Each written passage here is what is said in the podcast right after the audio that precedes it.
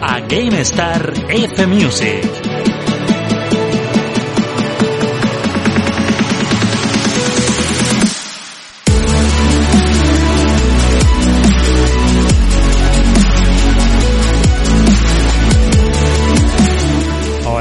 ¿Cómo estáis? Saludos a todos y de nuevo aquí con vosotros, Fran Ciudad, con este especial bonus track que os traemos de GameStar FM Music. Ya sabéis, este spin-off que tenemos en GameStar con las mejores bandas sonoras del mundo del videojuego. Y en este caso, os traigo un especial. Bueno, decir que es bonito me quedo corto, de decir que es precioso me quedo corto. Y la verdad es que no hay palabras para esta banda sonora que si no la conocéis, desde hoy la vais a descubrir y va a ser de vuestras favoritas, eso os lo garantizo. Además, pues vamos a ofreceros una entrevista que le hemos hecho a Alexis Corominas, codirector de Piccolo Studio, que son los creadores de este fantástico videojuego, y que Julio y yo pues tuvimos el gran placer de hacerle, desde luego que además disfrutamos del videojuego y fue aún mejor pues tras haberlo jugado, poder hablar de él con uno de los creadores. Fue espectacular. Además, pues porque nos cuenta muchísimas más cosas y da pie pues a, hablar de todo un poco, incluso de la industria del videojuego, de, de su situación actual. Bueno, no me enrollo más y voy a daros paso con una de las bandas sonoras más bonitas del mundo del videojuego en este gran especial bonus track que os traemos esta semana y que espero que disfrutéis tanto como desde luego nosotros hacer la entrevista y aquí en este caso yo grabar con vosotros este especial. Que disfrutéis de Arais.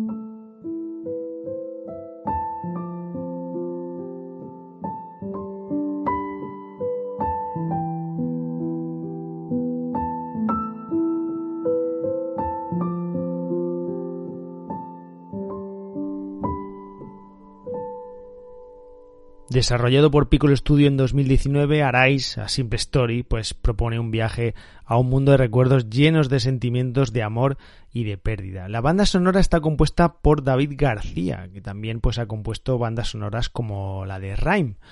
Y pues contaros que el juego fue nominado para los premios DICE, o dice, no sé si esto será en inglés o más bien en castizo, vamos, pero en la categoría de música original pues fue nominada. Además la tenemos en Spotify. Esta canción que hemos escuchado ahora mismo y de entrada se llama Remembrance preciosa canción para comenzar, desde luego. Comentaros también que las melodías utilizadas en el juego se combinan sobre todo con el tema principal, que finalmente pues se adapta a los diversos estados de ánimo del viaje, desde una suave canción de cuna pues hasta una misteriosa y oscura melodía. Y realmente que es un viaje, es un viaje al corazón, es un viaje a las emociones, es un viaje pues como tantos videojuegos te proponen, videojuegos que emocionan, que desde aquí recomiendo que os paséis por, por el podcast que hacemos de fase beta, y en el que en un programa llamado videojuegos precisamente así, que emocionan, damos un repaso a todos esos grandes indies que pretenden pues llegar un poquito más de lo que es un juego normal, llegarte al corazón, tocarte un poquito la fibra sensible y hacerte sentir emociones que al final pues mejor o peor es de lo que se trata, ¿no? De, de sentir cosas y desde luego que todos estos videojuegos lo hacen y estoy seguro de que con este The Ship of a Name, que es una de mis canciones favoritas de la banda sonora, pues lo vamos a conseguir. Os dejo con él, disfrutadlo.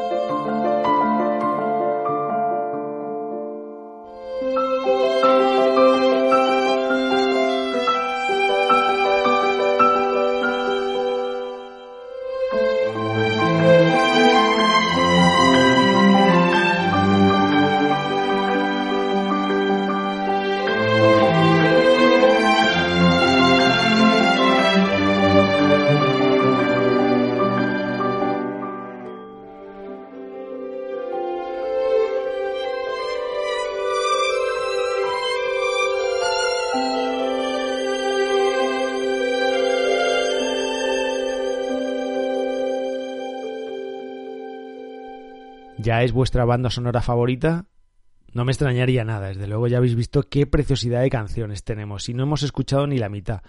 Bueno, contaros un poquito acerca de la jugabilidad, que podemos manipular el flujo temporal y alterar el, el entorno. El juego presenta 10 niveles diferentes que simbolizan un poco las diferentes etapas de la vida del personaje, desde la infancia hasta la vejez.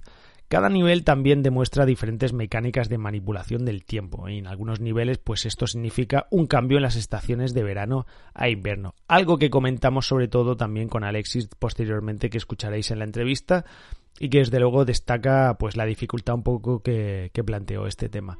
Bueno, vamos a escuchar ahora una canción llamada She que, bueno, pues como su, su palabra indica, ella, la verdad que en este caso pues eh, habla un poquito, no quiero destripar nada del juego, no quiero hacer ningún spoiler, quiero que sea una sorpresa, pero como hemos dicho que el personaje pasa por diferentes etapas de su vida, pues una etapa muy, muy importante es la de su mujer.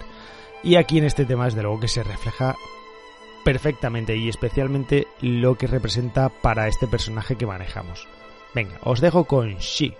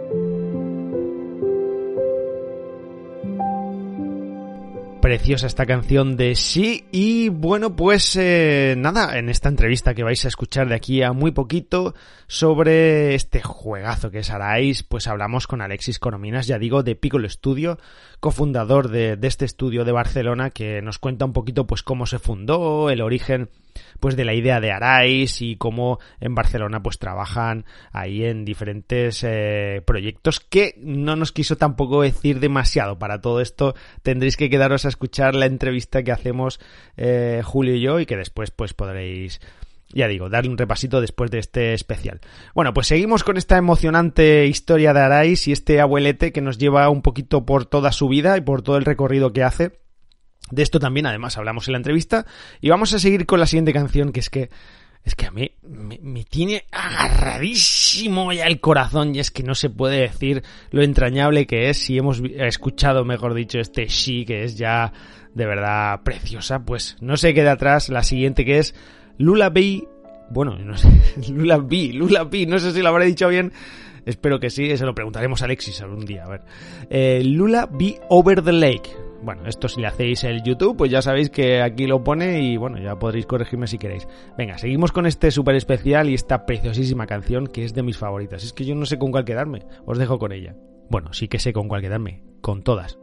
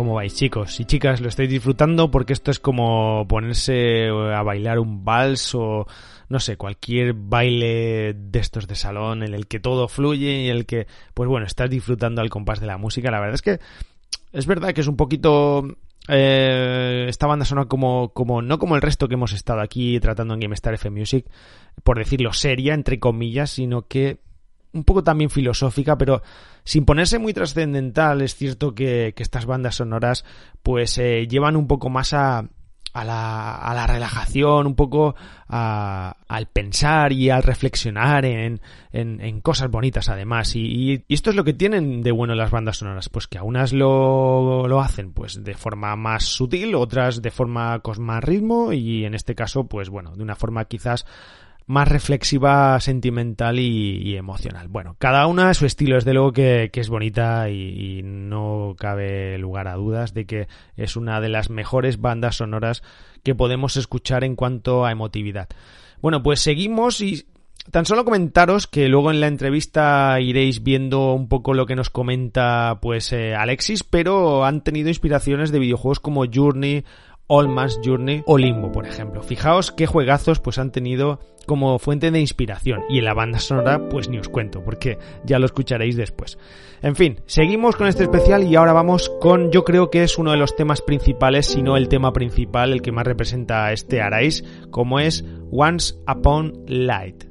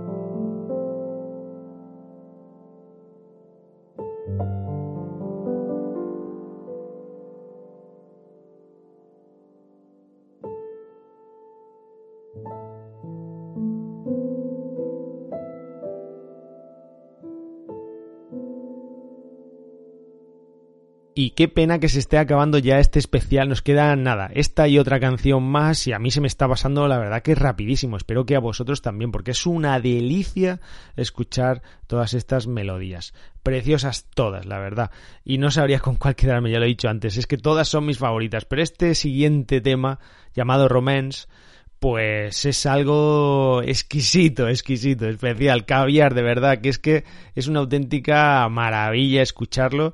Yo os comento que en la entrevista Alexis nos decía sobre David García, eh, Díaz, que es el compositor, pues que al principio del proyecto, pues eh, tenía algunas algunos problemas e inconvenientes. Lo es que no quiero hacer un spoiler o desvelaros nada de la entrevista porque quiero que lo descubráis por vosotros, pero es curioso las anécdotas que cuenta porque tuvo dificultades para crear esta banda sonora y que no se pudo negar haciendo otros trabajos pues a iniciar este proyecto de Arais. Enseguida les dijo que sí y se puso a ello. Desde luego que nada tiene que envidiar a ninguna composición de cine, ni de videojuegos, ni de ningún tipo, porque de verdad que es que raya a un excelente nivel y lo vais a seguir escuchando y demostrando aquí os traigo este romance que espero que disfrutéis. Así que amigos, subir, lo digo en los subidones, pero aquí subir el volumen en este caso pues para relajarse y disfrutar de este temazo que es romance.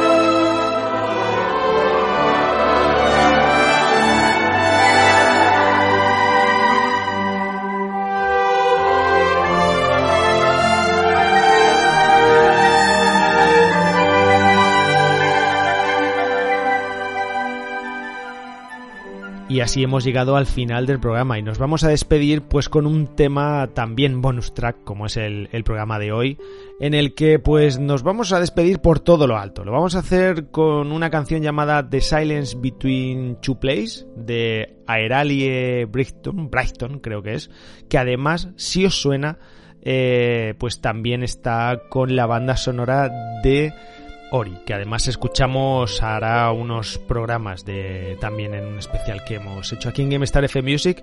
Y bueno, pues yo os digo que si me pregunta alguien bandas sonoras que emocionan, Arai sin duda está entre una de ellas. Y bueno, pues espero que de verdad lo hayáis disfrutado tanto como yo y si no, pues por lo menos que hayáis pasado un buen rato escuchando este pedazo de banda sonora. Así que bueno, ahora os dejamos con la entrevista a Alexis Corominas de Piccolo Studio, los creadores de esta maravilla de juego. Y de verdad, gracias por seguir escuchando GameStar F Music, gracias por estar de nuevo con esta propuesta y os dejo con esta maravilla de canción de Silence Between Two Places. Un abrazo para todos, chao.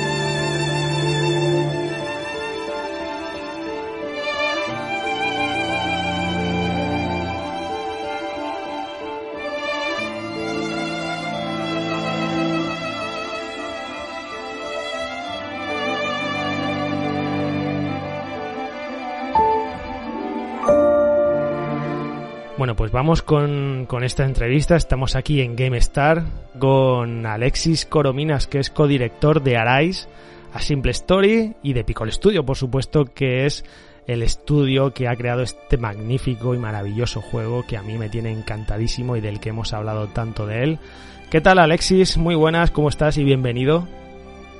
Hola, buenas tardes. Aquí con ganas de hacer la entrevista muy bien, pues me gusta que, tengas ganas porque nosotros teníamos aún más ganas. Yo pues tengo que decir que es uno de, mis juegos favoritos, la verdad, y no lo digo porque esté esto aquí, es uno de esos juegos que, que me ha robado el corazón. Que, que, he conectado con él muchísimo y que, bueno, pues hacía años que no disfrutaba tanto un videojuego, aunque sea cortito, de estas veces que muchas veces pues eh, comentamos eh, que aunque sean cortos estos videojuegos, pues te llegan y esto no se olvida nunca. Al igual que también pues le pasa a, Julio Costilla. Julio. Sí, la verdad, Fran, que yo tenía muchas ganas de la entrevista ya también para que me dejaras de, dar la barrila porque estabas. Que si Arais, que si tienes que jugar Arais, que si vamos a hacer un, un, especial de juegos emotivos, porque para que esté el Arais, así que la verdad es que sé que le tienes muchas ganas y no es porque esté aquí Alexis, así que muchas ganas de empezar a ver qué, qué nos cuenta este gran título y bueno, del estudio. Además, te voy a decir una cosa, eh, hablar de estos juegos ha sido una pasada para nosotros, este especial que tuvimos, y, jolines, precisamente uno de los top para nosotros, que es este juego, tener a uno de los creadores aquí, es, vamos, es un auténtico honor, Alexis. Así que bueno, ya ves cómo te estamos poniendo, ¿eh? Sí, gracias por los halagos, la verdad es que se agradecen. Porque al final, bueno, pues ves que la gente valora tu trabajo y eso al final es, la mayor recompensa, ¿no? Más allá de la económica. Porque al final, si hacemos este tipo de juegos también es para conectar con la gente y para, para tocar la, la, fibra y contar historias. Así que, bueno, encantado, gracias por los halagos. Claro que sí, además bien merecidos, porque, bueno, no solo eh, por vuestro trabajo, sino por, eh, ya sabemos que aquí la industria española, pues está un poquito más, más complicada o menos accesible o es más difícil y tener pues un estudio aquí en España pues pues la verdad que nos chocó muchísimo. Y queríamos saber si te parece un poquito empezamos eh, con este punto eh, saber un poco más de vosotros conoceros a Picol Studio que creo que es un estudio que está ubicado ubicado en Barcelona verdad y que ya lleváis pues eh, más de 20 años juntos porque sois un grupo de amigos no sí bueno es, es o sea los, los tres socios fundadores de Piccolo somos, uh, somos amigos y residentes en Barcelona, pero, pero nos conocimos en, en, el año 2000 en una agencia de publicidad, porque de hecho nos dedicamos a los videojuegos desde hace cuatro años solo. Y nos conocimos en una agencia de publicidad en la que trabajábamos los tres. De hecho, yo contraté a, los, a, las dos personas que luego serían mis socios en el futuro.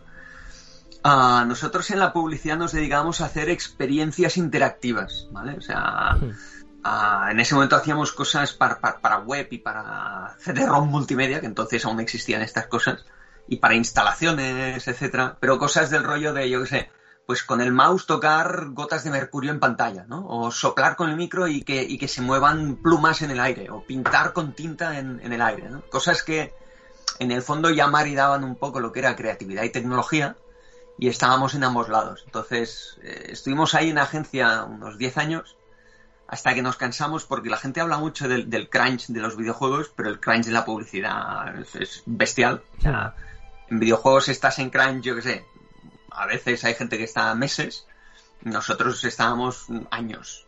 De hecho, no conozco a nadie que se haya jubilado en una agencia de publicidad, eso lo dice todo.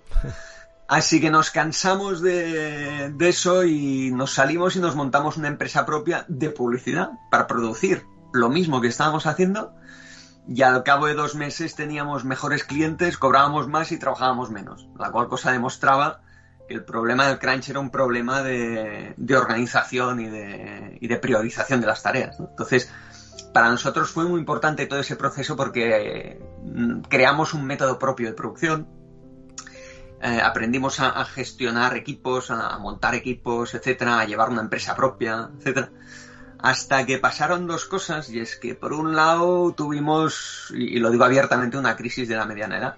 Nosotros tenemos entre los fundadores estamos entre los 44 y los 48.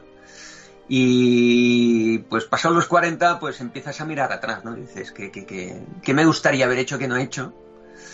De esto, que, otro de esto que empiezas, perdón, a, replantearte la vida, ¿o qué, Alexis? Un sí, sí, sí. De hecho, claro, y cuando hable de Arais hay mucho de eso ahí. está muy relacionado. Entonces, por otro lado, la propia publicidad estaba teniendo una crisis de la mediana edad, y es que a partir de la crisis económica del 2008, la publicidad que en España siempre había sido muy creativa, pasó a ser más táctica, más técnica. Entonces, todo era precio todo era comunicación muy agresiva, todo era big data, data mining.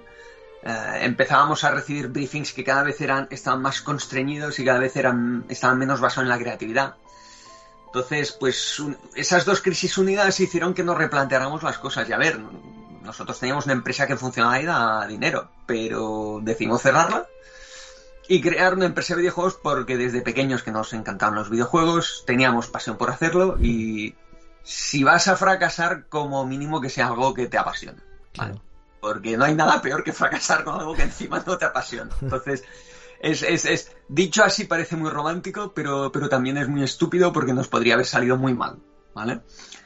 Pero bueno, oye, hay que, hay que jugar y hay que arriesgarse y, y en vez de, inver de, invertir todo el dinero que teníamos en ese momento en, en, en tochos y, y, pisos, pues lo invertimos en crear un, un estudio de videojuegos. Pero eso, eso es, es, o sea, eso es como, como el sueño de todos, ¿no? O sea, el, el perseguir precisamente eso, ¿no? Tu sueño y tu, tus ideas y lo, lo, que más te gusta, ¿no? Es, es precioso, vamos. Sí, pero tienes que estar dispuesto primero a perderlo todo y segundo a que te salga mal y, y, y, a entender que no tiene por qué ser algo malo.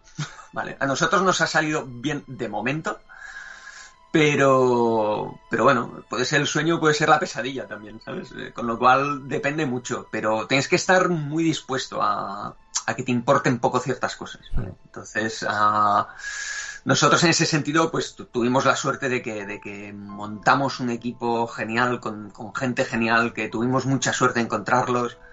Uh, principalmente uh, José Luis Baello, que es el, el, el director artístico y, y, también creativo junto con, con los socios de, de, todo lo que hacemos, que es un crack como persona y como profesional, y que él venía de algo similar. Él había sido el, el director artístico de Castlevania, Uh, Otro de nuestros juegos enamorados, Frank. Eh, que ha sido seguramente el, el, el, el juego más grande que se ha hecho en España a nivel histórico, ¿no? Porque sí, de Mercury Steam, era. Sí. De Konami, etcétera. Sí. Fue también el director artístico de Rhyme, de, de Tequila Works. Sí. Y nosotros coincidimos con él y, y, hablamos con él justo en el momento en que salía el Rhyme y estaba buscando trabajar de forma diferente en un estudio pequeño, con algo muy personal, etcétera le hicimos el pitch del proyecto, del estudio, etcétera, le encantó y empezamos a trabajar con él y, y entonces es cuando el proyecto empezó a, a, tirar hacia lo que es hoy en día Arise. Entonces, pasando la génesis del, del, del, juego, a ver, también aquí me voy a voy a decir también que estuvimos un año uh, trabajando Estuvimos seis meses trabajando con un equipo para hacer demos del, del proyecto que teníamos en la cabeza Mm. y luego estuvimos diez meses Uh, para encontrar financiación sin trabajar ni nada, el equipo se dispersó porque no teníamos el, dinero para hacer el juego, evidentemente necesitábamos un publisher y estuvimos 10 meses para encontrar un publisher que creyera en el proyecto. Es dificilísimo entrar eh, en el mundo de los videojuegos de cero. Uh, hacer una empresa de cero que no haya hecho ningún videojuego antes es dificilísimo encontrar financiación. Estuvimos a punto de firmar con varios publishers grandes y siempre se caía por la misma razón. Es que como no habéis hecho nada antes, no podemos arriesgarnos. Bueno, lo que es el, el mercado laboral en España es como no tienes experiencia, no te contrato. Y no tienes experiencia pero, porque no te contrato. Pero claro, eso eh, a nivel multiplícalo, multiplícalo sí, claro. cuando tú le estás vendiendo un proyecto a un publisher que, que vas a estar dos años con, con, un equipo de 15 personas. ¿vale? Eso tiene un coste muy alto. Y evidentemente, y más aún cuando lo dices, y es que además haré un videojuego que es poco comercial en el sentido de, para nosotros es comercial, pero es, es poco comercial en el sentido de decir, uh, si tú haces un Fall Guys, pues puedes tener un, un retorno de inversión de, de, de, de, 7 a 1, 10 a 1, 15 a 1. Un juego como el nuestro, el retorno de inversión es más bajo, ¿vale? Evidentemente, mm, muy pocos juegos uh, tienen un retorno de inversión, esta es otra realidad del mercado, ¿vale? Esto es parecido un poco a lo que pasa en, en, en, el, en el sector del venture capital, del capital riesgo, que normalmente la gente que invierte en capital riesgo pues invierte en, en 7 u 8 empresas para que una de ellas funcione y, muy bien, entonces le devuelva y, y, ganen dinero por encima de lo que han invertido en las otras 6, ¿vale? Los publishers, al final, que son los, los que hacen inversión de capital riesgo en el mundo de los videojuegos, buscan eso. O sea, evidentemente creen que todos los juegos que van a firmar van a funcionar genial y van a dar mucho beneficio, pero la realidad, la realidad del mercado no es esa. La realidad del mercado es que muchos juegos no te recuperan lo que has invertido en ellos. Entonces, necesitas afinar bien para que algunos sí lo hagan. Entonces, dentro de ese marco es muy difícil colocar un proyecto de cero, ¿vale? Toda la gente que dice, bueno, tengo una idea de videojuego, bueno, uff, tiene que ser una idea de videojuego con un equipo con experiencia demostrada, en el que tú tengas un, un prototipos y demos que demuestren que puedes hacer eso y que lo vas a hacer, que encima tu idea de juego tenga, ni que sea lo que llaman algunos publishers el X-Factor, que es algo que lo convierte en único. Nosotros sí, en nuestro caso, claro, cuando, cuando, cuando nos enteramos que, que, un juego tenía que tener todo eso, que eso lo hicimos aprendiendo, pues leyendo por ahí, ¿vale? Y, y, de forma autodidacta, pues ya pensamos un videojuego que, en el caso de Arise, tiene una mecánica que es que tú puedes mover el tiempo adelante y atrás. Pues eso está en el juego porque necesitábamos tener algo que lo hiciera único a nivel mecánico. Entonces, uh, el, juego es una mezcla, la génesis de Arise es una mezcla de, de toda una serie de vectores, de fuerzas que, que, que, nos llevaron ahí. Es el resultado del trabajo de todo el estudio, evidentemente, de muchas ideas uh, mezclándose, porque inicialmente era un hombre que subía una montaña, luego pasó a ser un hombre que subía una montaña para reunirse con su mujer, luego pasó a ser la historia de un hombre que estaba muerto y que empezaba el juego en el limbo recordando diferentes momentos de su vida y se fue pues pues un poco esculpiendo como quien esculpe una figura de barro, ¿no? Esa, perdona, Alexis, es una pregunta que te, que te iba a hacer y es que cómo, cómo cambia el juego desde su diseño planteamiento hasta que vamos a decir se hace gol y luego cuánto depende la financiación en el sentido porque por ejemplo hay algunas empresas que cuando hacen un Kickstarter empiezan a sumar mecánicas o poderes o habilidades o al revés cuando ves que a lo mejor vas justo de financiación quieres hacer más cosas y recortas algunas mecánicas. Entonces, en Arais, ¿qué fue un poco? ¿Fue implementasteis cosas? Eh, recortasteis? ¿Cómo, ¿Cómo fue un poco esa diferencia entre el, el croquis y la versión final? Mira, uh, te, nosotros no, no, no, íbamos a Kickstarter ni a crowdfunding ni cosas así porque sabíamos que el juego que teníamos en mente era imposible de financiar de esa manera. Uh, y ya íbamos directo a Publisher y queríamos una inversión que nos permitiera realizar el juego que queríamos. Evidentemente nosotros teníamos un juego en mente y luego la financiación que encontramos pues igual era un 75% de lo que buscábamos.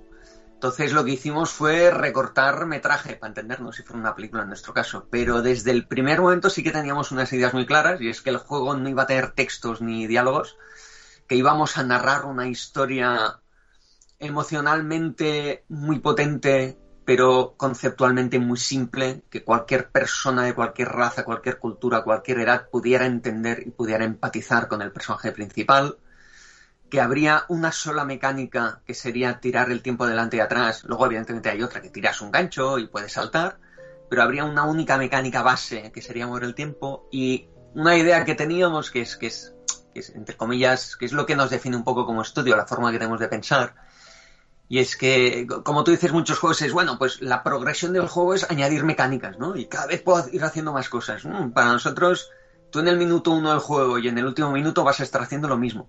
Pero vas a tener la sensación de que el juego va cambiando, hmm. porque lo que vamos a hacer es cambiar el entorno, el contexto y los resultados de lo que tú haces. Aunque mecánicamente estés tocando los mismos botones y haciendo lo mismo, eh, en Arise hay un nivel en el que tú vas, pues el, el primer nivel vas del, del, invierno a la primavera y hay otro nivel en el que hay un derrumbe de piedras y hay como una, una, especie de terremotos y el simple hecho de explorar el tiempo, aunque tú hagas lo mismo mecánicamente, se siente muy diferente y las cosas que estás haciendo son muy diferentes. Porque en un nivel estás subiendo y bajando el nivel del mar en función del deshielo y en otro nivel estás parando el tiempo y moviéndolo en, slow motion para, para, para, utilizar rocas que han caído para subir como ascensor. Entonces. Justo, perdona, ¿eh? justo eso hablábamos Fran y yo antes de, de la entrevista, la, lo magnífico que era lo, lo, de los girasoles, que a los, a los dos nos ha encantado, además la implementación que tiene, y luego que utilizando una mecánica que dices no puede dar mucho de sí, como, o sí, depende cómo lo implementes, eso, lo que dices tú, lo de ir atrás o adelante en el tiempo, y luego lo magistral que está implementado son lo de las rocas, eh, desprendimientos, incluso a mí yo diría que la que más me ha gustado es la bola que sale desprendida, vamos a decir, en profundidad y tienes que ir como jugando con atrasar el tiempo, pero a la vez ir encima de él para no caerte. O sea, quiero decir, lo que dices tú es como lo mismo, pero cambia totalmente internamente la llamábamos la bola Indiana Jones, ¿sí? Plan sí, sí. Es que pero, a mí también me recuerdo no, eso. Es como una bola de circo, ¿no? Que tú estás encima, pero, sí, pero eso precisamente ves, por ejemplo, cuando, cuando tuvimos la idea de jugar con el tiempo, la primera idea que tuvimos, la primera, y me acuerdo porque estamos hablando Jordi y yo, uh, de los tres socios, Uriol, Jordi y yo, pues Jordi y yo solo somos los que estamos más dirigiendo el, el, el, los proyectos, ¿vale? Eh, y, y, encauzando un poco las ideas y tal. Luego se suma Baello, José Luis Baello, y, le damos otra vuelta, pero, La primera idea que tuvimos era el campo de girasoles, precisamente, porque, porque refleja perfectamente lo que es mover el tiempo con unos girasoles que se, inclinan de la mañana a la tarde y utilizar eso como plataformas. Entonces,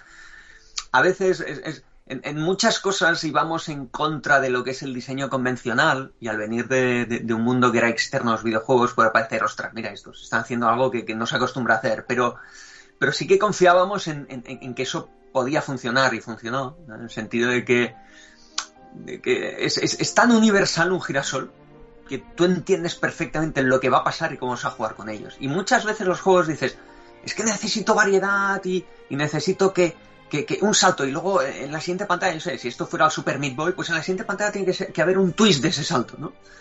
Ah, la escena de los girasoles haces 27 saltos exactamente iguales el uno al otro y no tienes esa sensación de repetición porque tienes un entorno, porque tienes unas condiciones cambiantes, porque juegas por arriba, luego por abajo, luego te cambiamos un pelín el recorrido, etcétera, y conseguimos que las ideas aguanten lo suficiente y se repitan lo suficiente antes de que se quemen, porque evidentemente estás 20 minutos haciendo eso, se quemaría. Entonces, eso la sensación que te da es que el juego es súper diverso y que constantemente estás haciendo cosas muy diferentes, aunque mecánicamente hagas lo mismo. Como coletilla, conlleva un curro bestial porque estás desarrollando mecánicas absolutamente y desarrollos, tanto técnicos como artísticos, absolutamente ad hoc para cada metro de, juego, ¿vale? Claro, un, juego Metroidvania muchas veces, ah, tienes enemigos, tal, pues reciclas los enemigos y tal, y puedes hacer 20 comandos. Aquí no, aquí juegas con los girasoles de 5 minutos y se acabó. Y todo el desarrollo que has hecho para generar proceduralmente girasoles diferentes que se adecuen al sol, tal cual, es que solo lo utilizas ahí. Yo creo, yo creo Alexis, y, eh, perdona, y bueno, vamos a tener tiempo de hablar más en profundidad de Aris. Bueno, perdón, ¿es Aris o Arais? Porque me estoy dando cuenta que el que lo digo mal soy yo, es Arais, ¿verdad? Bueno, es, es en inglés, el título se tradujo, es Arais, pero lo puedes pronunciar como quieras. bueno, pero hay que pronunciarlo bien, esto siempre lo decimos. Tú, tú le dices Arais, pues Arais se va a quedar. Vamos. bueno, pues decía que, ahora vamos a tener tiempo de sobra para, hablar más en profundidad del juego, pero es que yo no quiero dejar escapar la oportunidad de tenerte aquí para preguntarte un poquito antes de, hablar más del título pues un poco el proceso que ya lo estás comentando tú y es verdad, además lleva razón que toda la mecánica es difícil que no se haga repetitiva y ese creo que es uno de los mayores logros que, habéis conseguido con este videojuego, que siendo pues entre comillas más corto y, de mecánicas pues eh, lo que a priori puede ser repetitivas no lo son y ese es un gran logro desde luego. Pues yo quería preguntaros em, si tú crees que, que desarrollar un videojuego como este o como cualquier otro del estilo pues digamos indie del que del cual creo que, estáis eh, pues es más difícil aquí en España que en otros países eh, tú crees que, aquí en España por eso y, es verdad que ahora estamos teniendo grandes títulos en España grandes estudios como el vuestro por ejemplo y estamos viendo grandes cosas pero ¿tú crees que es más difícil aquí en España desarrollar este tipo de títulos o desarrollar triple? Porque no hemos visto nada pues desde los Mercury, eh, bueno, y si te vas más atrás con comandos y bueno, y demás, tú, tú bien conoces. ¿Cómo, ves este tema? Pues a ver, yo, a ver, es, es, por un lado es mucho más difícil desarrollar este tipo de, proyectos aquí en España que en otros sitios, decididamente, muchísimo. Por otro lado, ah, siempre, siempre, uno tiende a mirar siempre para arriba, ¿no? Si miras para abajo, debe haber unos, unos, un listado de unos 120 países en el mundo en los que habría sido imposible hacer Arais, ¿vale? O sea, porque, claro, o sea, mm, Sudamérica, África, muchos sitios de Asia es, es, es, impensable realizar a veces un videojuego, ni que sea, ¿sabes? O, o, encontrar la gente con el talento, encontrar los recursos para hacerlo, etcétera. Entonces, siempre nos comparamos con los que están mejor, ¿no? Para, para quejarnos. Y, y es así, y sí que es cierto, evidentemente, que, por otro lado, con los recursos que hay en España, sí que es cierto que podría haber algún tipo de ayuda más al sector, porque hay muy pocas y las que hay no es que sean muy funcionales. De hecho, nosotros existimos pese a la falta de ayudas en muchos casos. En su momento, cuando presentamos el, proyecto de, estudio, el proyecto de videojuego, se nos denegaron ayudas porque no se creía en el proyecto. Entonces, por un lado, yo lo entiendo, porque la administración pública también ha de juzgar la, la, la, la dificultad o, o, el riesgo de una inversión, y evidentemente, si el propio sector privado ya nos lo ponía difícil para hacer eso, o sea, la, financiación pública no está aquí para, para, para financiar tu proyecto de cero, ¿vale? Mm. La, pero sí que es verdad que la administración pública puede y podría ayudar un pelín más en lo que es el, desarrollo, en el equipos, y sobre todo hay herramientas muy obvias que otros países están utilizando y que aquí aún no tanto, como desgrabaciones fiscales, etcétera, Pero es un poco lo que pasa un poco también es un tema muchas veces conceptual, ¿no? Y pasa lo mismo con los con los uh, no me la palabra, con los autónomos, perdón, ¿no? Hmm. al autónomo se lo cruje en España, o sea, se le cruje y tal. Hay otros países, en, Reino Unido es gratis ser autónomo. Totalmente. ¿Qué pasa? que, Alexis, tenemos, tenemos talento, ¿eh? o sea, que eso es innegable. tuvo y mucho, mucho del talento se ha tenido que ir fuera de España. De hecho, nosotros en Arais hemos trabajado con, con, españoles que estaban fuera de España y que gracias a Arais volvieron. Pero que, que el tema es que tú, tú, tú, un autónomo tienes que dejar de crecer y cuando se haga grande y genere beneficios, entonces tú, la administración, recuperas esos beneficios y si dejas que se hace grande ganarás más. Entonces, con los videojuegos ha habido países, Canadá, ah, Francia, Reino Unido, que tienen ese tipo, ese tipo de, políticas implementadas y ese tipo de, ayudas, porque al final, si tú puedes hacer un proyecto y dices, mira, con las desgraciaciones fiscales, las ciertas exenciones y tal, yo consigo que mi proyecto sea un 20% más barato de desarrollar o un 15% más barato, me estás dando una ventaja competitiva para ir a un publisher y decirle, voy a hacer ese mismo proyecto un 15% más barato, ¿vale? Y entonces, cuando yo me haga grande, yo tenga beneficios, ningún problema en, revertir esos beneficios a la sociedad, ¿sabes? Y, pero eso, eso ya es un tema que, escapa al mundo de los videojuegos, es algo... Pero, Alexis, en este caso, a mí me sorprende y me chirría a partes iguales porque estamos hablando de un sector que ya ha superado en recaudación a lo que es el cine y lo que es la música. Y tanto el cine como la música tienen un respaldo muy superior al, a los videojuegos. O sea, quiero decir, no estamos hablando de un sector que sea residual. Entonces, o sea, a mí me vale en cierta forma el decir, eh, son apuestas arriesgadas y obviamente los organismos oficiales no están como para hacer de, de, de caritas, vamos, de la obra de caridad pero es que estamos hablando de un sector que mueve una cantidad ingente de dinero y en vez de sumarse a la moda y el potenciarlo para aún sacar más dinero, me parece como poner piedras a, las ruedas o palos a las ruedas porque e, es ver que todo está yendo hacia arriba y en vez de fomentar eso y ver como una ventaja competitiva que a lo mejor puede tener España o un valor que puede tener España, que es con los videojuegos, es decir, bueno, pues sigo en el 2005 cuando a lo mejor no se desarrollaban tantos. Quiero decir que, que sorprende un poco más con el buen estado que tienen los videojuegos en España. Sí, lo que pasa es que es un poco engañoso el buen estado de los videojuegos en España porque no hay, hay, hay a ver, no hay un hay, hay, a ver, no hay un tejido industrial de los videojuegos si hablamos del, del, mundo de las consolas y, videojuegos de PC Sí lo hay si hablamos del, mundo del videojuego móvil. En Barcelona ahora mismo es un hub de, desarrollo de videojuegos de móvil tremendo. Hay muchas empresas muy grandes que se han instalado en, Barcelona. Se han instalado porque como, como, no había un tejido industrial muy grande con consolas y PC, han venido aquí y han cogido mucho talento. Talento que además es barato porque el coste de vida en España es mucho menor que en, Francia, Alemania, Inglaterra, Suecia o Finlandia. Y el clima es genial, la cultura es interesante, la gastronomía es genial y mucha gente de fuera está encantada de venir aquí a trabajar. ¿Por qué no ha pasado lo mismo con el sector de consolas? Igual ha faltado que, se dieran facilidades a, ciertas empresas clave en ciertos momentos, aunque por ejemplo Ubisoft hace años que está aquí en Barcelona, pero ha habido poca implantación de, grandes estudios. Tampoco, tampoco ha habido una puesta decidida por apuntalar esos estudios en, España. Y también diría que, por alguna razón, no sé por qué, ah, la mayor parte de las empresas que, constituimos el, grueso de la producción somos empresas pequeñas porque nos ha gustado empezar pequeñas. Eso también se nos podría achacar a nosotros, a los desarrolladores, en muchos casos es decir, queremos hacer el juego que queremos hacer y, no crear algo a una escala industrial, etcétera, ¿vale? Que evidentemente habría sido muy difícil porque cuesta encontrar los medios. También hasta hace, o sea, todo lo que estamos cosechando ahora también sale de, una apuesta por la docencia. Ha habido másters y, muchos hmm. centros docentes en los que se ha formado mucho talento, pero claro, esto hace 15 años que es cuando empezaron los grandes estudios, eso no era así. Entonces hemos llegado. Sí, vamos, como, como el deporte con las Olimpiadas, que a partir del año 92, que se hizo el esfuerzo con las Olimpiadas, hemos crecido en el deporte a los 10 años después. Claro, pero esto, esto, claro, esto a la larga, si lo, si, lo, si lo ves de lejos, eh, son cosas que los gobiernos no, no, no puedes hacer un día por otro, ¿vale? Son cosas que son apuestas de, de largo plazo.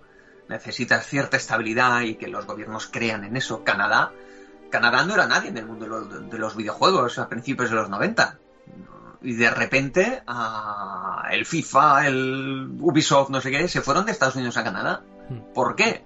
Porque Canadá fue listo y dijo voy a poner excepciones fiscales a todas estas grandes empresas, voy a hacer desgrabaciones de sueldos de todos sus sueldos y tal, y lo que haré es luego aplicar una tasa a los beneficios. Y así fue, y así ha sido, y, tienen ahora ahí una cantidad ingente de, de grandes empresas. Entonces, bueno, hay que tener, hay que ser avispado, hay que tener, pues eso, visión de negocio, etcétera. Y, bueno, pues hay países que han tenido suerte y, vista y países que menos. Nosotros estamos llegando, pero creo que llegamos un pelín tarde. Repito que, en el sector de los videojuegos de móvil se está haciendo un buen trabajo, especialmente en, Barcelona se ha creado un hub tremendo. De hecho, para nosotros es un problema, por otro lado, porque, bueno, un problema y a veces no, ¿eh? pero, pero claro, son empresas que vienen de fuera con unos sueldos bestiales con los cuales nosotros no podemos competir.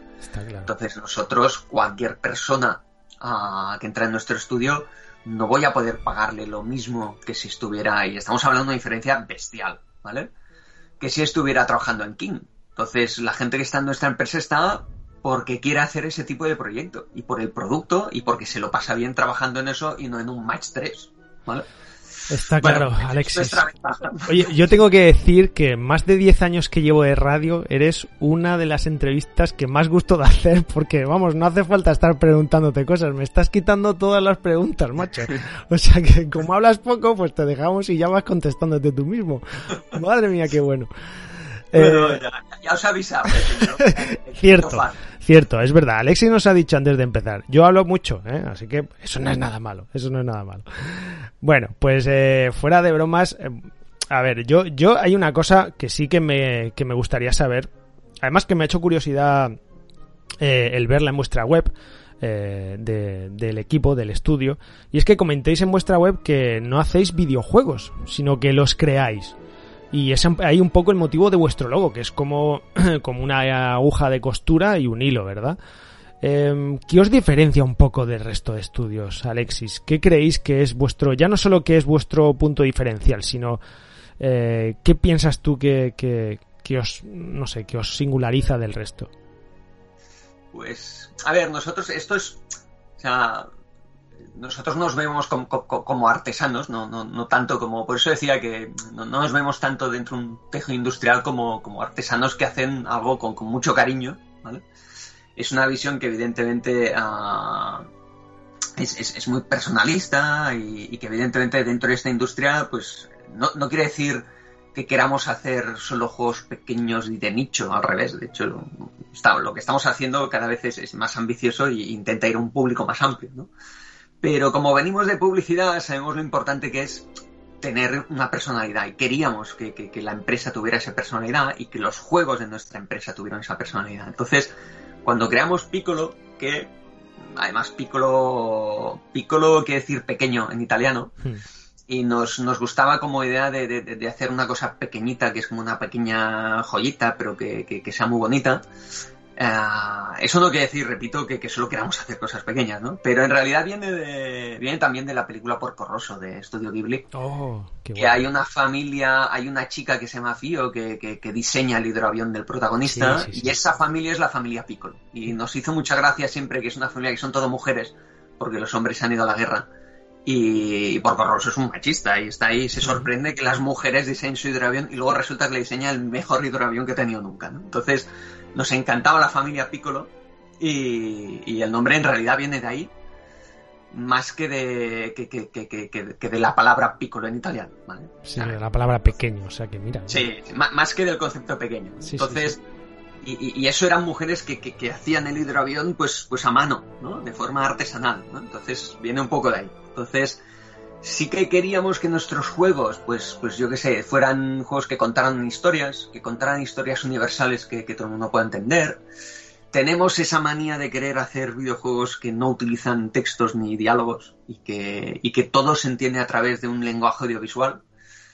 Ah, aquí hago un inciso y es que de los tres socios trabajamos en publicidad y, ninguno de los tres habíamos estudiado publicidad, de hecho. Entonces caímos ahí por, de rebote. Mm. Yo había estudiado cine, Jordi había, era, era ingeniero informático y Uriol es diseñador artístico. Entonces, ah, tenemos eh, eh, estas tres formaciones que son complementarias y, puntos de, perspectiva y puntos de vista que lo que te hacen es generar más ideas al final. La mezcla perfecta. Sí, Entonces, nos gusta eso, nos gusta la gente que es multidisciplinar.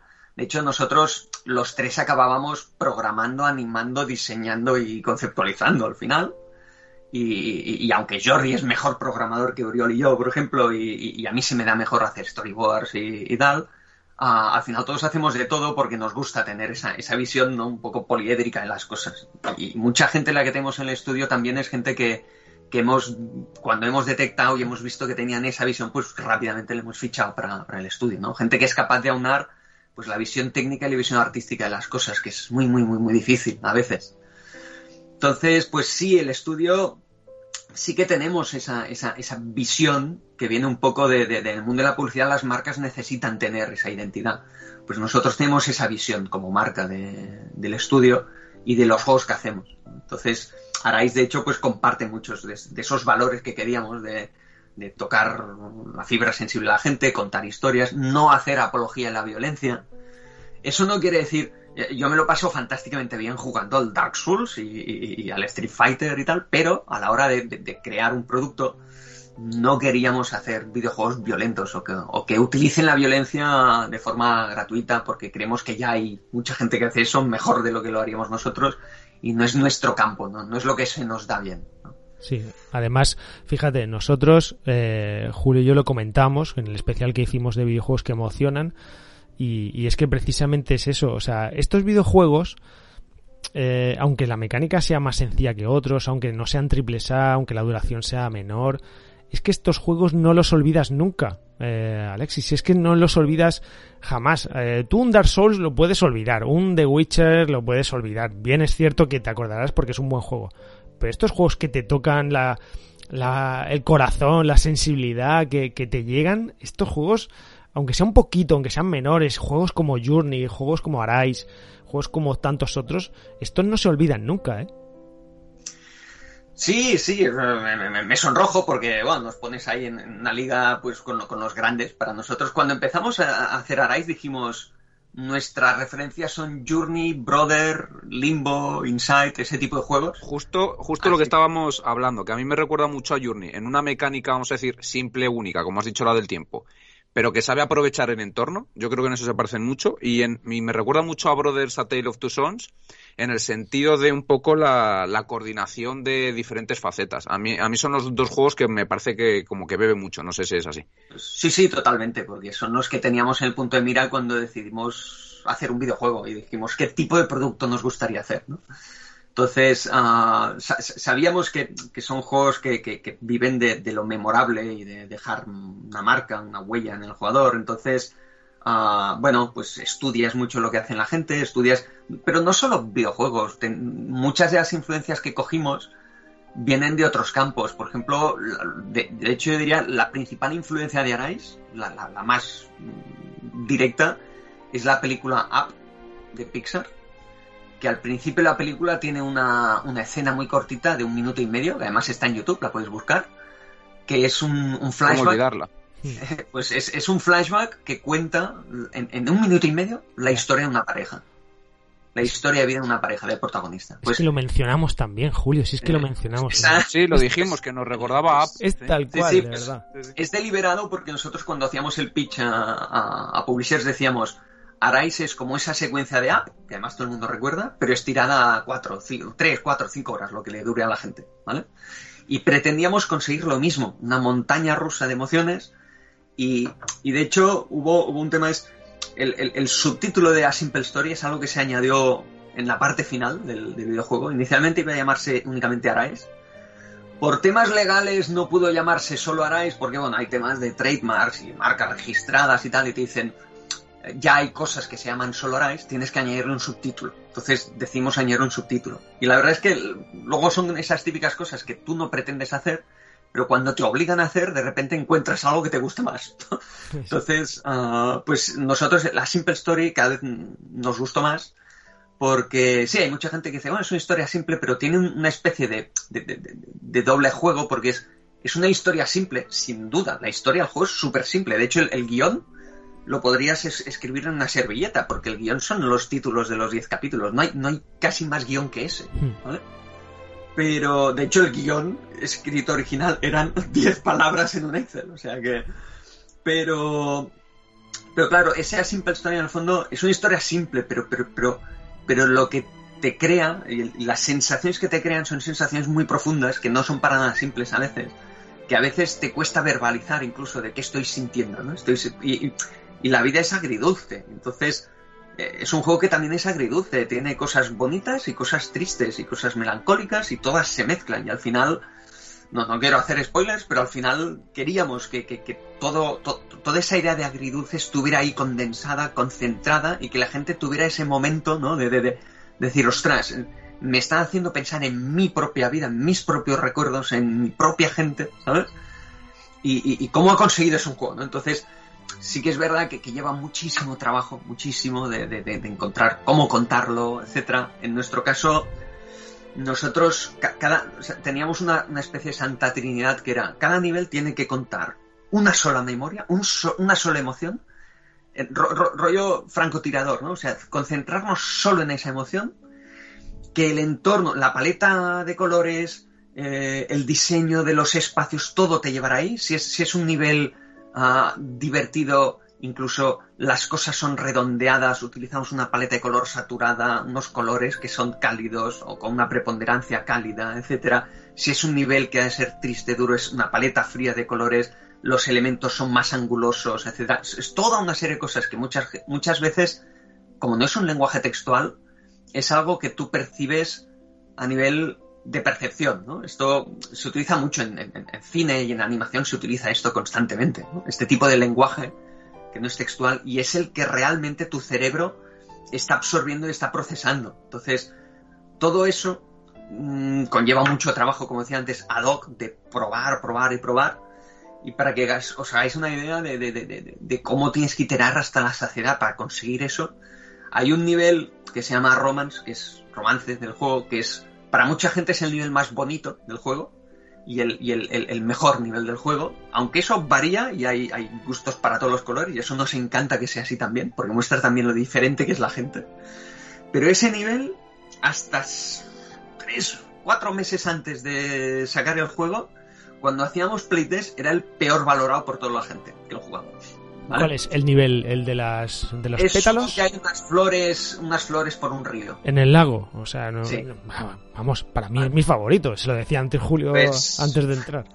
Pues ese nivel, tres meses antes de sacar el juego, era el, el, el peor para los usuarios que, que, que, hacían playtesting, ¿vale? ¿Por qué? Pues porque seguramente tenía demasiado contenido, tenía demasiados puzzles, había momentos donde era donde, donde, donde el, en el lago había unas coreografías muy complejas de flores y tal. Decimos simplificarlo y decimos quitar contenido directamente. Y quitamos yo creo que aproximadamente 15 minutos de juego de ese nivel, a última hora. Lo esquilmamos totalmente y lo dejamos solo en lo mínimo y, y necesario. ¿Vale?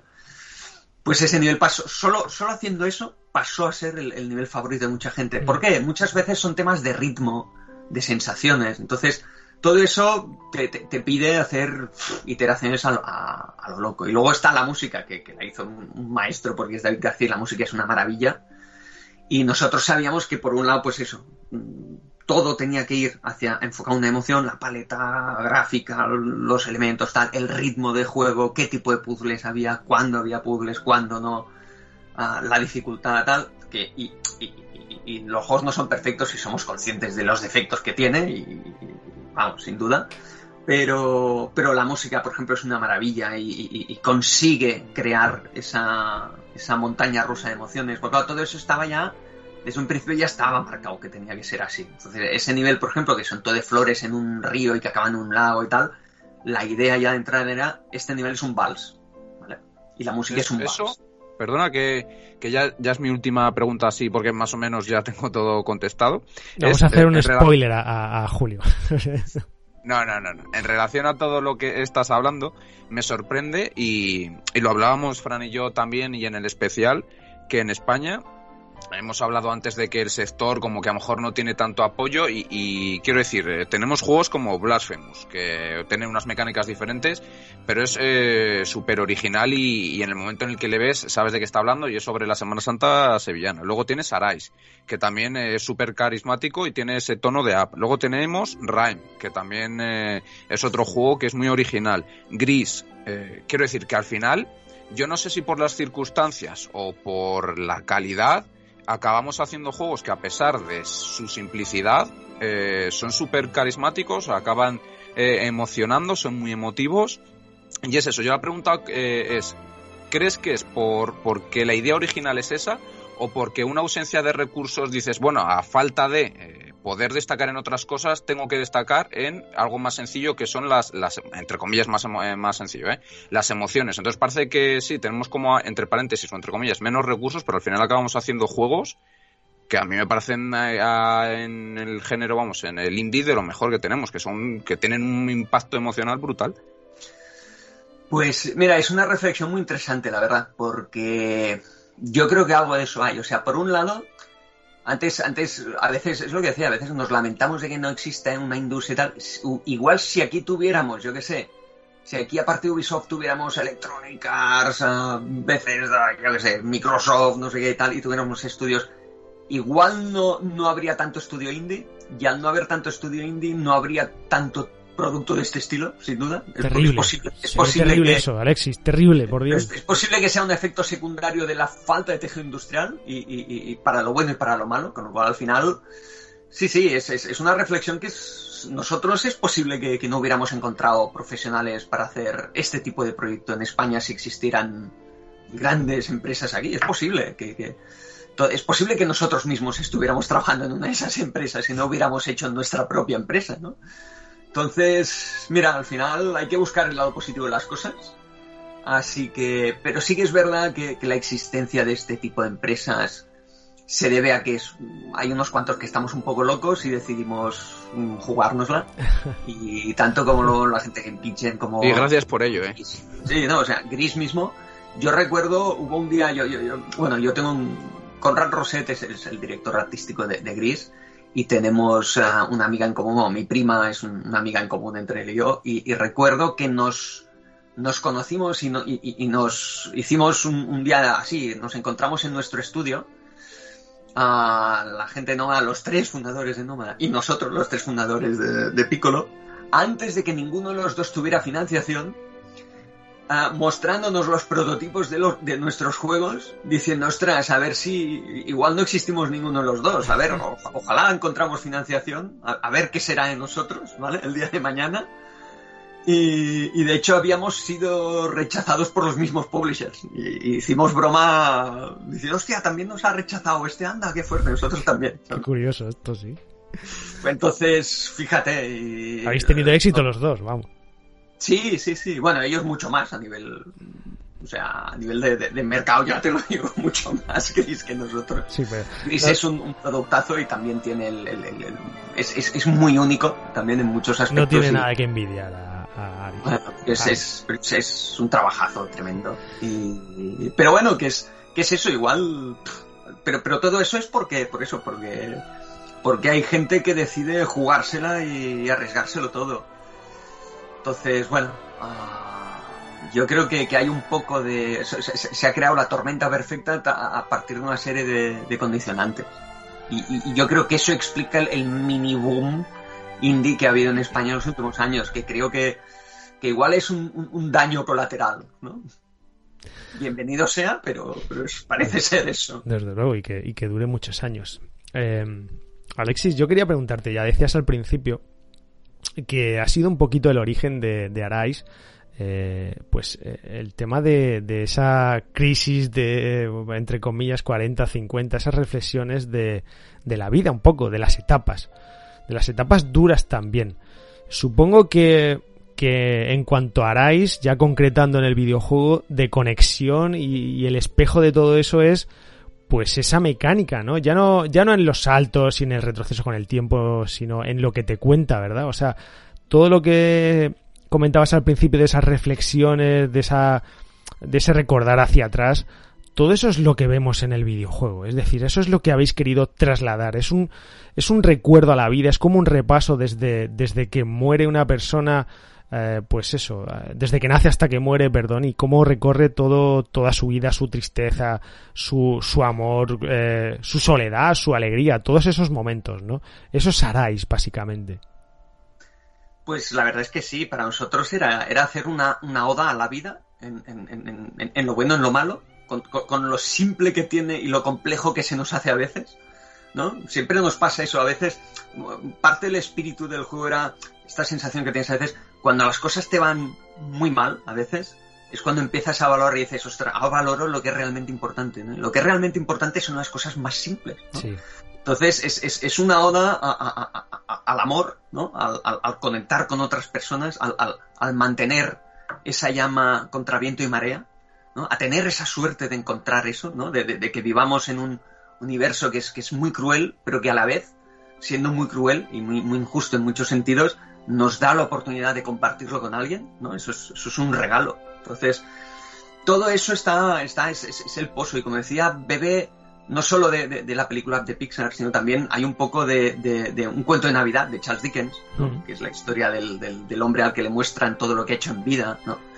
Uh, hay un poco de, toda una serie de, productos que nos gustan, culturales, y que decimos meter ahí en, en, en la batidora. El, el, personaje principal decidimos. Es, es, es, Hay apuestas, por ejemplo, esta fue una apuesta de Bayo que es genial. El día que nos lo contó, vamos, o sea, le dijimos pa'lante ya mismo. El personaje principal no tiene ojos, ¿vale? Hmm. Tú le miras a la cara y no tiene ojos. Y es, ojos. Un juego en el que, en, es, es un juego en el que pretendemos emocionarte y normalmente la cámara está a 100 metros del personaje, ¿vale? La mayor parte del tiempo. El personaje es pequeño y cuando lo ves no, no, no tiene cara, ¿vale? Casi, o sea, tiene, tiene una línea de cejas y una nariz, solo tiene eso. Entonces, y, y de hecho no tiene ni dedos, porque tiene unos guantes que son unas manoplas. manoplas. Entonces, ¿por qué? Porque decidimos, esto nos llevó, por ejemplo, a que a nivel de animación utilizamos cosas y, y, y, intentamos pues aprender de los maestros, Pixar eso lo hace de maravilla, el cómo pequeños movimientos muy sutiles del cuerpo expresan cosas. Y cuando tú tienes un personaje que es muy adusto y muy y que, y que, y que, y que no expresa muchas emociones, cuando expresa una, de repente es más potente, te llega más, tú te empatizas mucho más con esa persona, ¿no? Porque dices, hostia, ese tío tan adusto de repente le cae una lagrimilla, ostras, ¿sabes? O, o, o ese personaje de repente notas que algo le ha, le, le ha llegado. Pues eso, eso amplifica las emociones, ¿no? Y muchas veces utilizamos la grandeza del entorno, la epicidad del entorno, para que el personaje se sienta pequeño y vulnerable. Y tú de forma inconsciente, como jugador, te sientes vulnerable. Entonces ya estás participando de eso. Entonces, todo eso fue un proceso que la verdad es que quedó muy bien. Pero que, que bueno, es, pues eso, vas, vas, poniendo ideas que de repente va, van haciendo eco una de las otras. Podríamos haber hecho el juego con un personaje súper histriónico y En tal. ese punto, No, perdona, me recuerda, me recuerda mucho a Inside, que Inside también aprovecha mucho el, el, el, fondo, el, todo el paisaje que es, que es enorme respecto a ti, luego el, el niño es un, una sombra, vamos. Sí. Que sí. en ese sentido también como que se usa también lo que estás contando tú. Sí, sí, a nosotros nos duele prenda reconocer que hemos, que hemos estudiado y copiado las cosas que vemos que funcionan muy bien en otros sitios, porque tienes que aprender de la gente. Al final, ser creativo, hay mucha gente que se cree que ser creativo es, es, un genio que está ahí que de repente por osmosis, ¿sabes? Tiene una idea genial y no es verdad. Ser creativo la mayor parte de las veces es haber visto muchas cosas y saber recombinarlas. Claro. Entonces, uh, nosotros no, no, nos hemos fijado mucho en esas cosas. También hay una cosa de Arais que es, que es muy única y que es muy buena. A, a, la par también es lo que más se le ha criticado al juego, que es que tiene una cámara fija. Entonces, tiene una cámara fija que en algunos casos puede ser que, que, te dificulte leer ciertas perspectivas en ciertos saltos. Esto con más tiempo habríamos podido pulirlo más, pero también hay una realidad, que tú tienes un presupuesto y un tiempo. Nosotros hicimos Arise en 22 meses. 22 meses, 10 niveles, te da una media de 2,2 meses por nivel. En realidad no estás haciendo dos meses un nivel, estás a 6 y los solapas todos, ¿no? Pero es un tiempo muy, muy corto para hacer este tipo de cosas. Entonces, hay cosas a las que puedes dedicarle mucho mimo y cosas que, te quedas con ganas de mejorar. Pero esa cámara fija, uh, claro, yo vengo del mundo del cine, entonces yo era algo que sí que queríamos explorar. Entonces, uh, inicialmente nació como una idea para, para, limitar la producción, porque si tú das la vuelta en 360 grados tienes que vestir todo el mundo, ¿vale? Uh, inicialmente es una decisión que tomamos para, para tener que producir menos. Fijaos cómo son las cosas, ¿vale? Porque de hecho en Arise, si tú pudieras mover la cámara de, 20 píxeles a la izquierda, no hay nada, ¿vale? Se acaban justo ahí, ¿vale? Porque ah, tiene que haber una economía de recursos bestial para poder meter todos los recursos en lo que se ve, ¿no? Entonces, empezó así, pero muy rápidamente nos dimos cuenta de que, de que multiplicaba muy rápidamente todo lo que era el, factor emocional. Y claro, es que es así, claro, yo, he estudiado cine, entonces de eso sí que, eso sí que me venía de, de serie, de decir, claro, la intencionalidad de la cámara es un, ¿sabes? Un, es un megáfono que multiplica lo, que estás diciendo. Entonces, que el personaje sea muy pequeño, un entorno muy grande, que de repente la cámara te muestre algo muy concreto en pantalla y no otra cosa, eso te permite dirigir perfectamente la experiencia. Y todo lo que pueda tener de malo, de en momentos puntuales, que te cueste leer ciertas perspectivas, ¿vale? Y que es, es, es puntual, eh, claro, comparado con todo lo que nos da a nivel narrativo, es que si volviera a hacer Arais lo volveríamos a hacer. Claro. Porque al final la gente dice, hostia, es que cómo me ha llegado este juego, ¿Cómo, han conseguido con tan poco tal, cómo han conseguido que este paisaje me transmita eso. La cámara es vital en eso, porque claro, la cámara nosotros la controlamos en cada segundo de juego y te mostramos lo que queremos mostrarte para que sientas eso. Claro. Que, que caiga un rayo en un momento del tiempo y tú veas exactamente el rayo que está haciendo. Claro, eso a nosotros, por ejemplo, nos permite crear un ritmo y un ritmo narrativo que, en cualquier otro juego no tienes. Ya no son solo trucos, sino, veamos, es, son marcar un poco los tiempos también y al final uno tiene que jugar con eso. Yo, de todas formas, eh, lo de la cámara libre 360 no se lo he hecho en falta, ¿eh? ya te lo digo que a mí me parece así perfecto porque centras así un poco más la narrativa, es lo que estás comentando tú, y acortas tiempos y vamos, genial. y de hecho, de hecho hay, hay, otra cosa que, claro, la gente, la gente no tiene espíritu de diseñador de videojuego. Entonces, hay, hay muchas veces el, el diseñador de videojuego acaba decidiendo el menor de los males, ¿vale? muchas veces nosotros, claro, es un juego en el que tú mueves el tiempo. Tú imagínate si la cámara fuera en 360 grados, ¿vale? Eh, el nivel del terremoto en el que están cayendo rocas, tú hay un sitio en el que tú llegas y delante tuyo cae una roca, tú ves que cae esa roca, entonces rebobinando el tiempo, tú sabes que ahí habrá una roca, porque la has visto caer. Ahora imaginad por un segundo que el juego es con cámara libre. Y yo llego a ese punto, pero llego a ese punto mirando al suelo, porque además la gente, moviendo la cámara, mucha gente tiene muy poca habilidad moviendo la cámara y no sabe para dónde tiene que mirar. ¿Vale? Imaginaos que ahí la gente llega o mirando una pared, ¿vale? Y no ve que cae esa roca, ¿vale? Esa persona estaría perdida en el espacio y en el tiempo. Porque como no sabe que hay una roca ahí, no sabría que el camino continúa por ahí. Y muy probablemente... corta el ritmo también. Sí. Muy probablemente se iría para atrás, movería el tiempo, no vería la roca, volvería a la roca, ahora en ese caso ya vuelve a estar abajo o está arriba y no la llega a ver caer. O sea, habría una confusión espacio-temporal, ¿vale? Que haría de eso una experiencia mucho más frustrante. Nosotros como requisito del juego todo lo que tienes que asociar, todo lo que es, voy a llamarle puzzles cuando no, técnicamente no son puzzles, pero todas las situaciones de juego están autocontenidas en la pantalla, en lo que ves. La solución siempre está en lo que ves, ¿vale? O sea, ¿por qué? Porque si no, al mover el tiempo, eh, eh, habría cosas que, evolucionarían fuera de tu pantalla y eso sería muy confuso.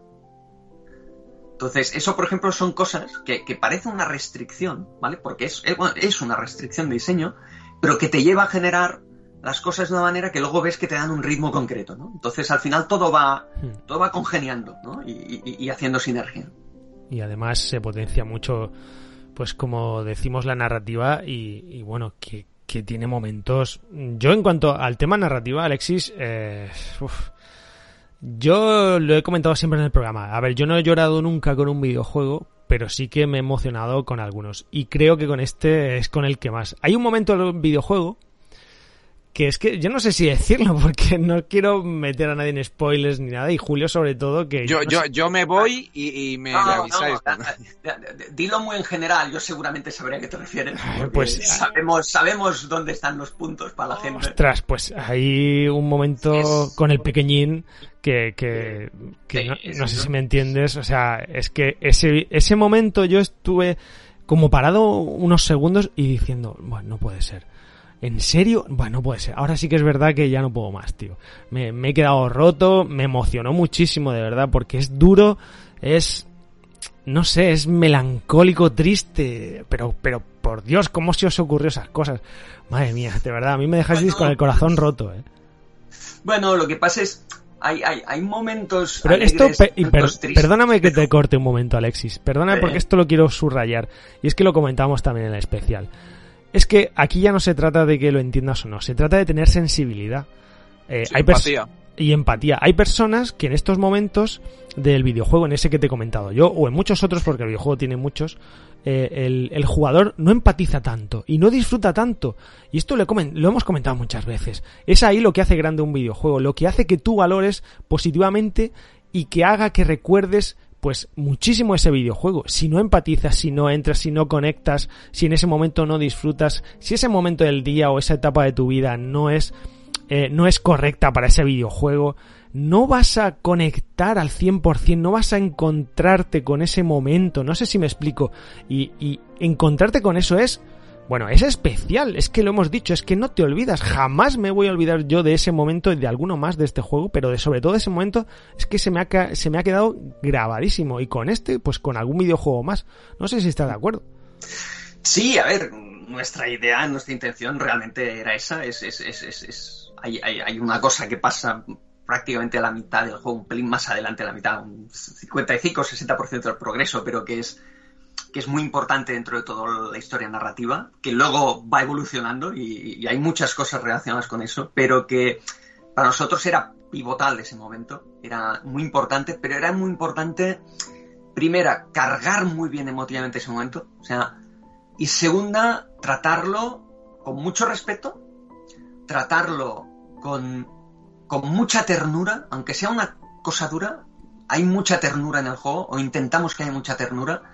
El, final del juego no es, no, es, no es spoiler, pero también le pusimos toda la ternura del mundo, del mundo que pudimos, porque para nosotros no se trata simplemente de, de explicar cosas divertidas y trágicas y, y- tristes y buenas y tal, sino darle esa dimensión humana, esa dimensión de que todos podemos reconocernos en pequeños detallitos, ¿no? Hay, hay, hay cosas que están muy trabajadas en el juego y que te llevan a eso y que esto ya no es spoiler, como por ejemplo cuando el, el- el protagonista se encuentra estatus por el camino, interactúa con ellas y, y si os fijáis la interacción es siempre tierna, ¿no? Sí. O sea, pasa al lado de una estatua y, y la acaricia, o la coge de la mano, o se la mira así como sonriendo. Entonces, toda esa ternura es la, está aplicada en el tratamiento y todo. Entonces, nosotros queríamos hacer cosas que, que- que son duras a nivel, a nivel de guion, pero que son, pero que tienen ese tratamiento, es- están, o sea, están tratadas con mucho respeto y entendiendo que eso es, es que eso son cosas que pasan y la vida es como es, hay que aceptarlas y hay que, hay que vivir en lo bueno y quedarse con lo bueno y, y el juego tiene otras cosas que a nivel narrativo se suceden después de eso que, que- que son positivas Hmm. también, ¿no? Entonces, ah, en ese sentido, para nosotros es un poco como decir, es como cuando hablas del yin y el yang, ¿no? O sea, hay momentos tristes porque hay momentos preciosos. Entonces, ese momento pivotal aúna uno de los, uno, para mí, de los niveles más bonitos del juego con algunos de los momentos más tristes del juego a la vez. Entonces, es, es, es esa conjunción de elementos que decía antes de, de- de que es agridulce lo que hace que la gente pueda empatizar, porque todo el mundo nos reconocemos con eso, ¿sabes? Porque a todos nos pasan, pues, pues, tragedias y, y- y cosas buenas, entonces, Incluso intentamos lo malo, el, muchas veces el, te acabas viendo con una sonrisita a tu interior. que al final cuando repasas algo es lo que dices tú y, y un poco lo hablábamos. Me recuerda un poco a Old Man Journey, hombre, también porque el protagonista es un, una persona mayor, pero como esa retrospectiva de la vida de recuerdas las cosas malas, pero a la vez como que con una sonrisita porque en cierta forma las echas de menos por, por lo que era la todo lo que le rodeaba. Entonces, yo creo que eso está muy bien establecido. Yo se lo iba a recomendar, ¿eh? Alexis, tienes que jugar cuando tengas tiempo, si tienes tiempo. Ya, ya lo he jugado, Long Man Journey ya. Ah, lo has jugado. Pues entonces, es que es, es, tiene paralelismos, ¿eh? Con, con, sí. con Arais.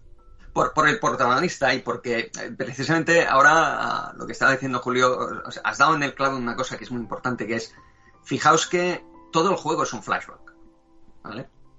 O sea, el señor mayor está reviviendo lo que él ya sabe que ha vivido. Él ya sabe lo que va a pasar. Hmm. Señor, porque, porque él ha vivido su vida, la está recordando. ¿Vale? Entonces, cuando tú no es lo mismo ser un niño pequeño en el bosque jugando a, a, a, a coger, a perseguir lagartijas, ¿vale? Que ser un señor mayor que se ve a sí mismo siendo pequeño jugando a, a, a perseguir lagartijas, ¿vale? Te da una pátina de melancolía, de esa ternura que hacía, etcétera, que es lo que impregna el, juego de arriba abajo, porque, porque evidentemente esa persona mayor no se emite juicios a sí mismo, él, ya lo ha vivido, él ya sabe lo que va a pasar. No lo está enjuiciando, lo está disfrutando, está disfrutando volver a tener una ventana a esos momentos. Porque a quién no le gustaría volver a esos momentos, ¿no? Totalmente, totalmente. Eso es, yo creo que es una de las cosas con más acierto, vamos, eh, sin lugar a dudas. Y, y All Man's Journey también, que además ya digo que yo te lo iba a recomendar y si ya lo has jugado, pues eh, es también un poco el estilo melancólico y, y, todos estos momentos también, pues un poco de recordar la vida, tristes o no, pero, pero bueno, al final es tu vida y es es recordarla. Yo, eh, para ir finalizando pues esta charla que tenemos, ya no iría a entrevista porque esto ya es una charla sí, sí. de amigos, nos falta la cerveza o lo que sea. Eh, pero yo quería preguntarte, ya, ya lo has dicho antes, pero quería saber, vamos a ver, por Dios, ¿quién ha compuesto esta banda sonora? Por favor, que componga más quién es esta persona que vamos a darle dos besos ahora mismo. ¿Quién es? Pues, pues esta persona se llama David García es el es un compositor es un compositor español que, que, trabajó en un juego su primer juego se llama Deadlight en, en, Tequila. Luego fue el compositor de Rhyme vale ahí coincidió con José Luis Baello. Y cuando José Luis Baello vino al estudio dijo conozco un músico tal cual lo que pasa es que ahora no está no está en España se ha ido a Inglaterra entonces bueno hablamos con él. David está estaba y está trabajando en Ninja Theory y es el compositor de la banda sonora y el director de, de, de, toda la tecnología de sonido que hay, que es una animalada del Hellblade, que es otro juego narrativo, que es una... Oh, sí. técnicamente es una bestialidad. Y, y, ahí pues la música es de David García. Entonces nosotros contactamos con David y nos dijo, mira, yo estoy en, en y claro, entonces no, pues no, no puedo incorporarme al estudio. Pero le contamos el proyecto y, y, y se volvió loco. Y dijo, quiero hacer este proyecto. ¿no? Entonces es un proyecto que él ha hecho trabajando por las noches y los fines de semana uh, mientras hacía el Hellblade. Madre mía. Y teniendo tres hijas, ¿vale? Con lo cual, yo no sé cómo lo, cómo lo, hizo, pero es un genio. La verdad es que la banda sonora es una maravilla. Es, sí. la, Ahora me gusta más por el mérito que tiene. Pues la encontráis gratuitamente en Spotify. Está enterita. Ah, sí, y, ostras, mira, eso no lo sabía, ahora me, me voy a buscarla. Y, eh, y, tiene algunos temas que, que, no son del juego, sino que son de los trailers, que además son una pasada. Y, y la tenéis ahí y lo podéis contactar por, por Twitter fácilmente, creo que es Dadaki o algo así, pero vamos, o sea, es David García, compositor de videojuegos, y es un crack. Y, vamos, nosotros nos encantaría en el futuro hacer más cosas con él, pero eso, hasta ahí puedo, no, ya no puedo hablar más. Bien, vale, vale, vale. Oye, porque, porque ya eh, terminando, terminando la entrevista, lo que queríamos preguntarte es por esto mismo. Eh, ¿Tenemos futuros proyectos o algo en el horizonte, no? Eh, Alexis, cuéntanos, danos esperanzas, dinos alguna cosa, porque sí, esperamos, sí. esperamos saber cosas de vosotros pronto, por favor, hacer juegos y, y juegos y no parar. A ver, ojalá, ojalá podamos hacer muchos juegos. Nosotros Ahora mismo estamos trabajando en un nuevo juego, es una nueva IP, no tiene nada que ver con Arais. No, no va a haber secuela de Arais, no sé si lo he dicho antes, pero no va a haber secuela de Arais, porque la historia está contada, está cerrada. No vamos a exprimir ahí la vaca como sea, ¿no? Entonces, uh, estamos trabajando en, en, una nueva IP con un nuevo publisher y muy contentos. Es un juego más grande, más ambicioso. También es una historia narrativa con emociones y a nivel mecánico es más complejo que Arais. Esperamos que, que, a la gente le guste mucho y, a la larga, como estudio, nosotros a futuro nuestra ambición es poder llegar a hacer dos juegos a la vez en paralelo. Esto, o sea, queremos crecer y queremos convertirnos en un estudio más grande y poder trabajar en dos ideas a la vez y experimentar otras cosas. Nosotros, nosotros siempre decimos que si algún día tenemos una idea súper chula para hacer un juego cómico, haremos un juego cómico. Si algún día tenemos una idea súper chula para hacer un juego de carreras, pues haremos un juego, un juego, de carreras, pero tendrá ese puntito diferencial o original o basado en, en, en la creatividad que lo distinga un poco, ¿no? Que lo haga un pelín único. ¿no? Entonces, sí, bueno, en ese camino andamos. E ese hilo y aguja, sí señor. Ese hilo y aguja de costura de, de propia creación y de, y de diseño artesano.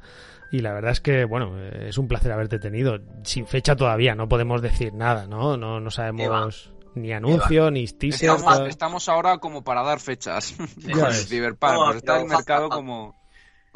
Falta bastante aún, sí.